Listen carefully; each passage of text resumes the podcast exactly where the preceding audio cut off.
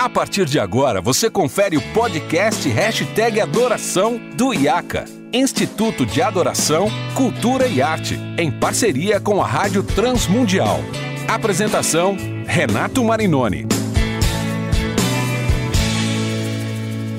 Olá, seja muito bem-vindo ao Hashtag Adoração. Você já sabe, eu sou Renato Marinoni e esse podcast é produzido pelo IAC, Instituto de Adoração, Cultura e Arte, e pela Rádio Transmundial. Esse é o nosso episódio número 108 e o último episódio, o sétimo e último episódio da série Mentiras que são faladas por aí sobre louvor congregacional. Se você não ouviu os outros seis, eu te convido a ouvi-los uh, depois que ouvir este na sua plataforma favorita de podcast e também no site da Transmundial, da Rádio Transmundial. Ah, o nosso tema de hoje, que encerra essa série, é um tema delicado e é um tema onde eu preciso trabalhar com cuidado alguns conceitos para que você não me entenda mal e ao mesmo tempo consiga aprender e entender aquilo que eu quero comunicar. Ah, no final da década de 1990, surge no Brasil, na verdade, um livro que fez sucesso no mundo, mas chega no Brasil, um livro chamado Os Caçadores de Deus, do autor Tom Tenney onde ele fala sobre a necessidade do adorador de buscar, e ele usa o termo caçar, a presença de Deus. Eu me lembro que o Tommy usa a figura ah, de uma criança que quer brincar de esconde-esconde né, com o pai e com a mãe, mas uma criança que brinca com um adulto. E é claro que o adulto, ele tem uma capacidade muito maior de se esconder né, e de, de não ser encontrado pela criança. E aí ele, ele dizia que quando ele brinca com os seus filhos, brincava com seus filhos de esconde-esconde, ele se escondia de uma forma que pudesse ser encontrado. Ele faz uma analogia dizendo que assim é a presença de Deus, que Deus se esconde de nós de uma forma que ele possa ser encontrado, mas que ele precise ser buscado. Mas na ideia do termo, do nome do livro, ser caçado.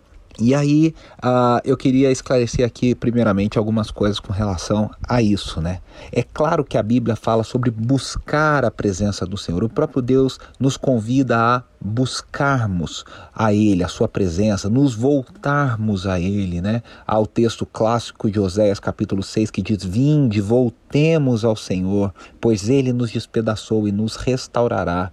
Né? Muitas vezes nós somos convidados pelos profetas, somos convidados pelos apóstolos a nos voltar voltarmos para Deus, a contemplarmos a presença de Deus e a buscarmos a presença de Deus. Então, essa é uma primeira coisa que nós precisamos entender. Sim, a Bíblia nos encoraja a buscar a presença de Deus. No entanto, nós temos uma certeza enquanto cristãos que quando nós buscarmos a presença de Deus, Deus estará no meio de nós, Deus se manifestará para nós, Deus se mostrará a nós. Também preciso só fazer um apontamento que há momentos na nossa jornada, na nossa caminhada com Deus, que Deus de forma soberana e de forma totalmente didática para nós, Deus se esconde de nós, são as chamadas ah, noites escuras da alma. Há momentos na nossa vida que nós parecemos não entender, uh, mas a presença de Deus ela se esconde de nós, não sentimos a presença de Deus. Nós, nós oramos e parece que não temos uma resposta, nós lemos a Bíblia e parece que Deus não fala conosco. Uh, e aí você diz, tá, mas como é que a gente coloca tudo isso nessa questão sobre caçar a presença de Deus? Bom, a primeira coisa é que sim, nós devemos nos voltar para Deus, sim, nós devemos buscar a Deus, mas nós também devemos entender que a presença de Deus está conosco, ela nos é garantida, ela nos é dada. Eu digo aqui a presença de Deus num sentido uh, de uma manifestação da presença de Deus, uh, de uma forma especial, de uma revelação especial da presença de Deus, aonde Deus se revela a nós, onde nós o conhecemos mais e onde somos transformados à sua imagem e semelhança, como diz 2 Coríntios capítulo 3, no versículo 18. Nós somos transformados à medida que contemplamos a glória do Senhor e crescemos glória em glória. Somos transformados à imagem do Senhor, que é o próprio Espírito, como diz o apóstolo Paulo. Ah, mas nesse sentido, a, a gente precisa entender que a presença de Deus nos é garantida, ela nos é afirmada pelo próprio Cristo, que disse que onde dois ou três estivessem reunidos no nome de Jesus, ele estaria no meio de nós. Essa presença ela é diferente da presença que o salmista, por exemplo, percebe e atesta no Salmo 139, quando ele diz: Se eu subo ao mais alto monte, o Senhor ali está, se eu desço ao mais profundo abismo, o Senhor ali também está. Aqui o salmista está afirmando a onipresença de Deus, a presença presença total de Deus no nosso planeta, no universo. Não há um lugar escondido de Deus e não há um lugar onde Deus não esteja. Por isso, essa é a onipresença de Deus. Quando nós falamos sobre buscar a presença de Deus, nós estamos falando sobre uma revelação especial de Deus para nós. E essa presença especial, Jesus nos garante. Jesus disse que ele se manifestaria a nós, que ele estaria conosco. E aí você fala, tá, mas e essa noite escura da alma? Esses tempos ah, difíceis, quando Deus parece que está escondido de nós? É verdade. Aí eu e você, como cristãos, somos convidados a crermos pela fé que, mesmo que a gente não esteja sentindo, mesmo que a gente não tenha nenhuma confirmação de que Deus está conosco, mesmo nesses tempos tão difíceis. No entanto, com toda essa ideia da, do caçar a Deus, foi criada uma ideia, uma teologia de que a música de adoração é um instrumento capaz de atrair a presença de Deus. E aqui a gente precisa traçar esse histórico de como isso chegou até nós.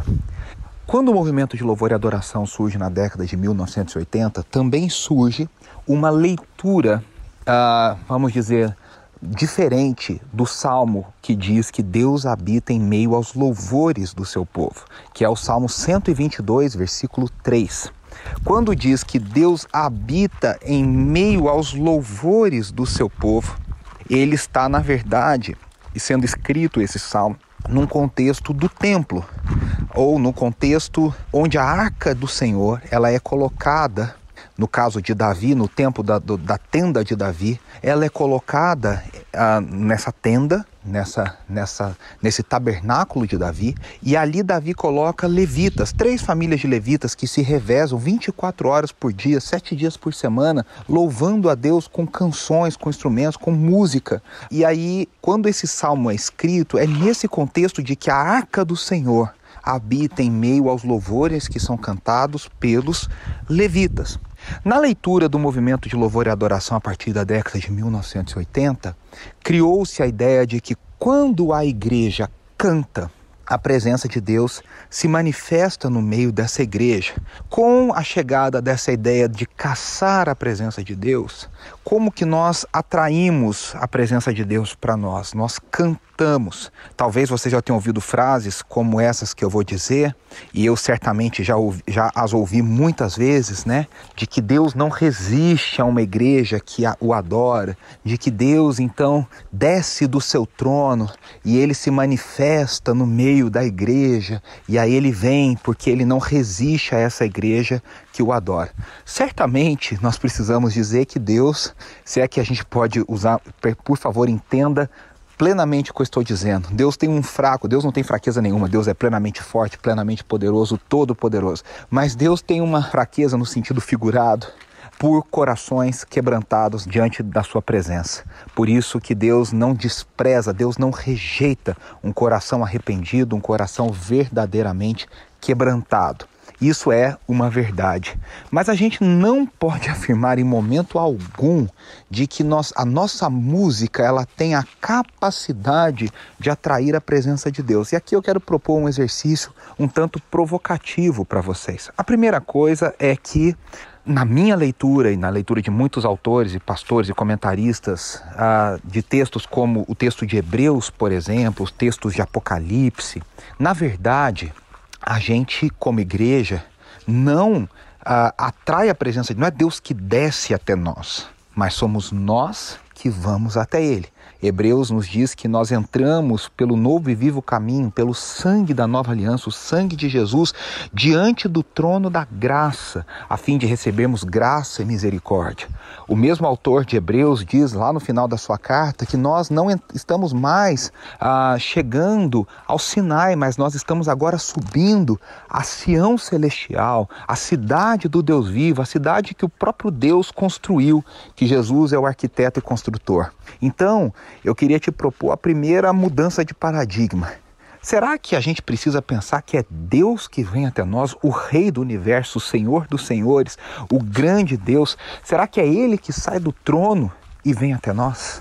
Isso já aconteceu em Jesus Cristo, o Deus que não julgou como algo difícil demais ele abriu mão da sua glória e ele se manifestou no meio de nós como homem. E nós vimos a sua glória, como diz o capítulo 1 de João, glória como unigênito do Pai. Mas agora a igreja de Jesus é transportada para a presença de Deus através do sangue de Jesus na sala do trono, como a gente cantaria lá com a canção da Alda Célia gravada pelo Coinonia uh, no começo dos anos 1990. Nós somos transportados para a presença de Deus na sala do trono, diante de Deus. Essa é a primeira questão que eu queria dizer.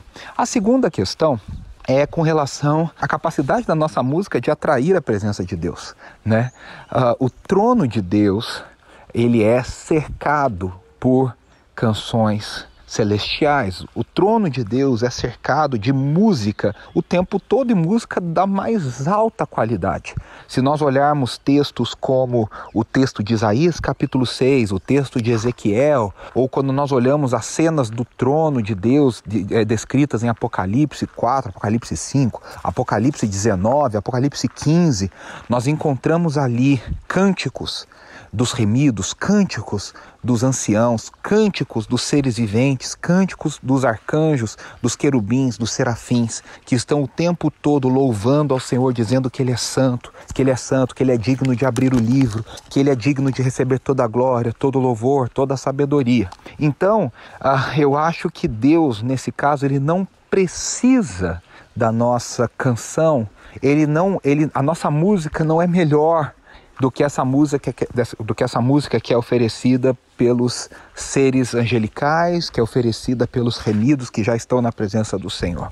Por que, que eu estou dizendo isso? Né? Porque eu creio que seja muita pretensão nossa a gente achar que nós temos a capacidade de adorarmos a Deus de uma forma que não é feita no céu e que a gente ganha a atenção de Deus. Quando a gente consegue sim estar na presença de Deus é plenamente pela graça do Senhor. Nós devemos buscá-lo? Sim. Nós devemos ah, nos voltar a Ele? Sim. Sabendo que nós entramos na Sua presença pela graça de Jesus, pelo sangue de Jesus, pelo novo e vivo caminho. E que não é no nosso mérito, não é do nosso jeito, não é porque a gente é muito bom, não é porque a gente ah, faz a coisa muito direita. Então, a igreja não precisa caçar a Deus. A presença de Deus ela é prometida para o seu povo. Quando esse povo se reúne de forma santa, de forma reverente para adorá-lo. Então aqui nós estamos falando duas coisas. O cristão individualmente ele tem acesso ao trono da graça, sim, mas a igreja de Jesus quando ela se reúne para adorar, a presença de Jesus, a presença de Deus, ela é prometida. Ela é prometida. Eu colocaria de uma forma bem clara dizendo que através do sangue, do sacrifício, da morte, da ressurreição de Jesus, não é a igreja que atrai a presença de Deus, mas a igreja que é atraída até a sala do trono, ela é transportada para a sala do trono. Então, não é a nossa música que vai decidir, não é a nossa música que vai uh, ser, vamos dizer ali, o ponto decisivo para saber se alguém será aceito ou não na presença de Deus, porque Deus tem música da melhor qualidade. Agora, isso não significa que a gente pode então desprezar a música. Ah, então não precisamos da música. Acabei de dizer, todas as cenas que mencionam o trono de Deus, eles, essas cenas trazem música ao redor do trono. A música é um veículo, sim, que deve ser usado com sabedoria, que deve ser usado de forma adequada e deve ser preenchida com uma devoção verdadeira a Deus, um coração quebrantado verdadeiramente na presença de Deus, uma vida que vive em santidade, ou seja, que está ali no que Paulo chama de renovação da mente, contemplando ao Senhor, Romanos 12, 1 Coríntios 3,18, quando ele fala sobre esse processo de santificação.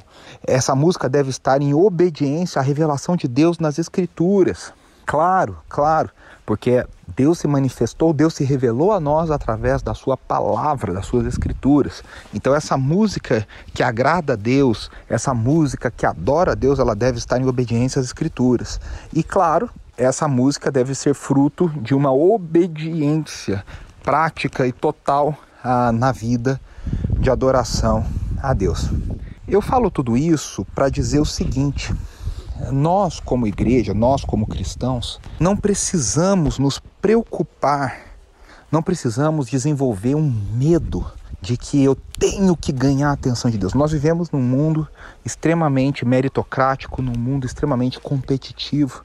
E às vezes me dá a impressão de que parece que a gente se coloca numa competição para ver quem vai ganhar a atenção de Deus, para chamar a Deus no nosso mérito, do nosso jeito. A igreja não precisa se preocupar em procurar a presença de Deus.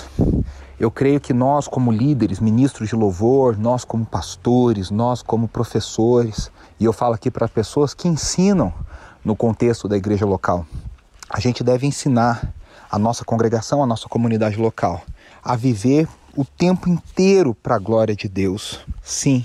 E quando a igreja se reunir para adorar, saber que a presença de Deus estará ali, ainda que haja momentos escuros, ainda que haja momentos que para o seu crescimento Deus se esconda, que para o seu crescimento Deus não responda.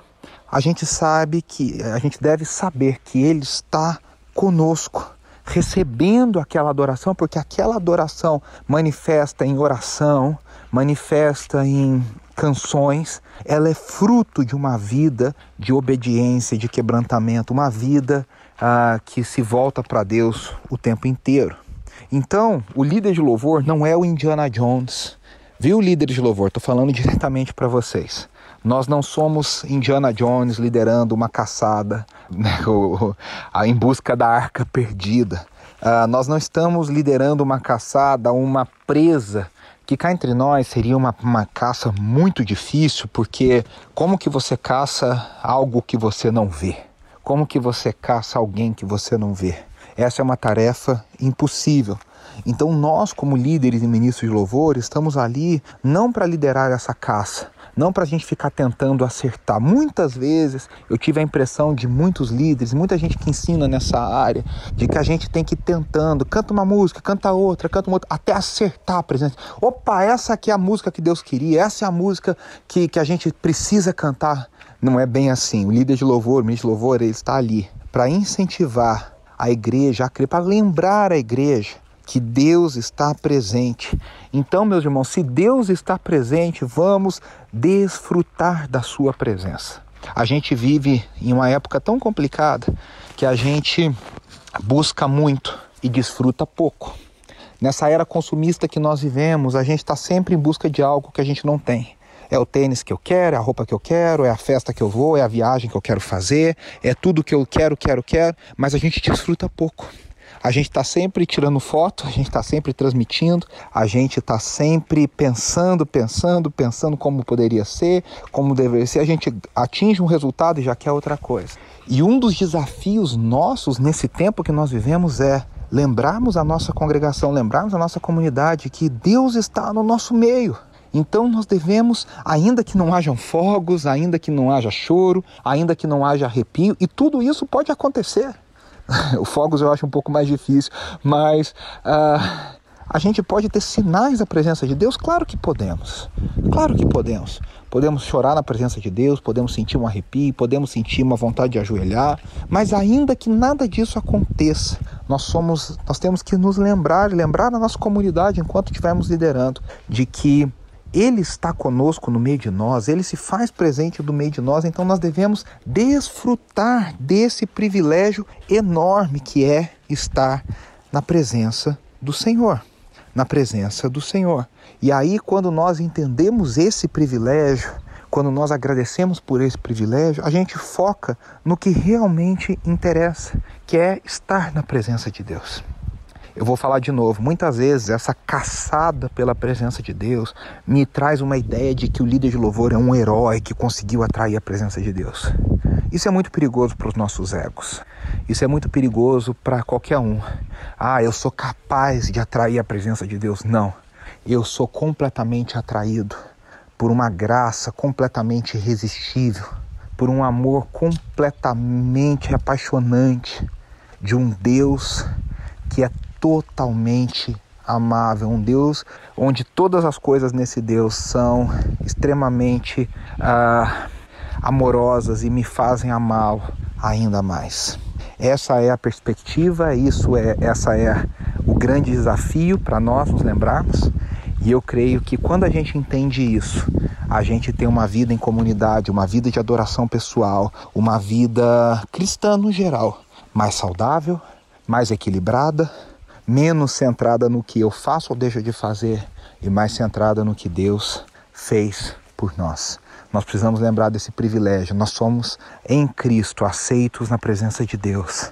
Em Cristo nós somos aceitos na presença de Deus. Que privilégio enorme.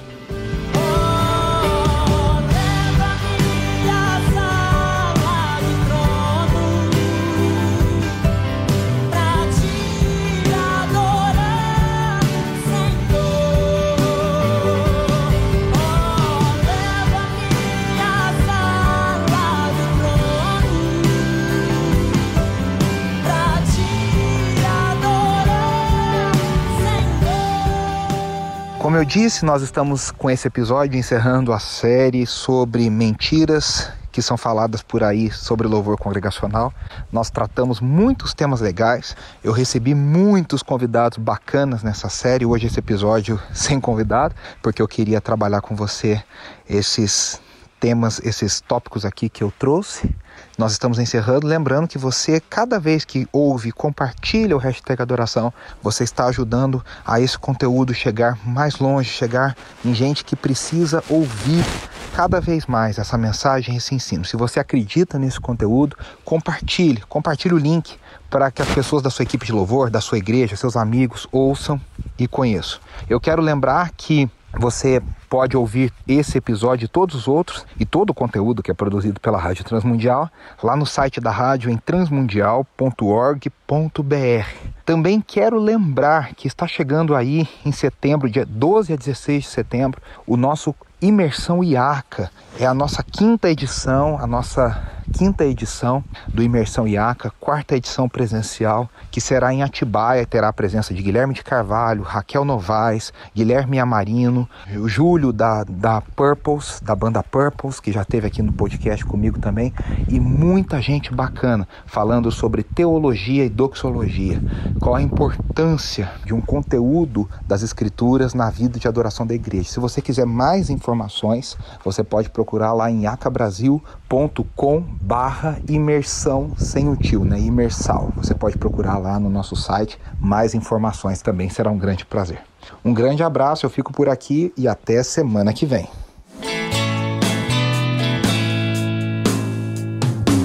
Preciso ser mais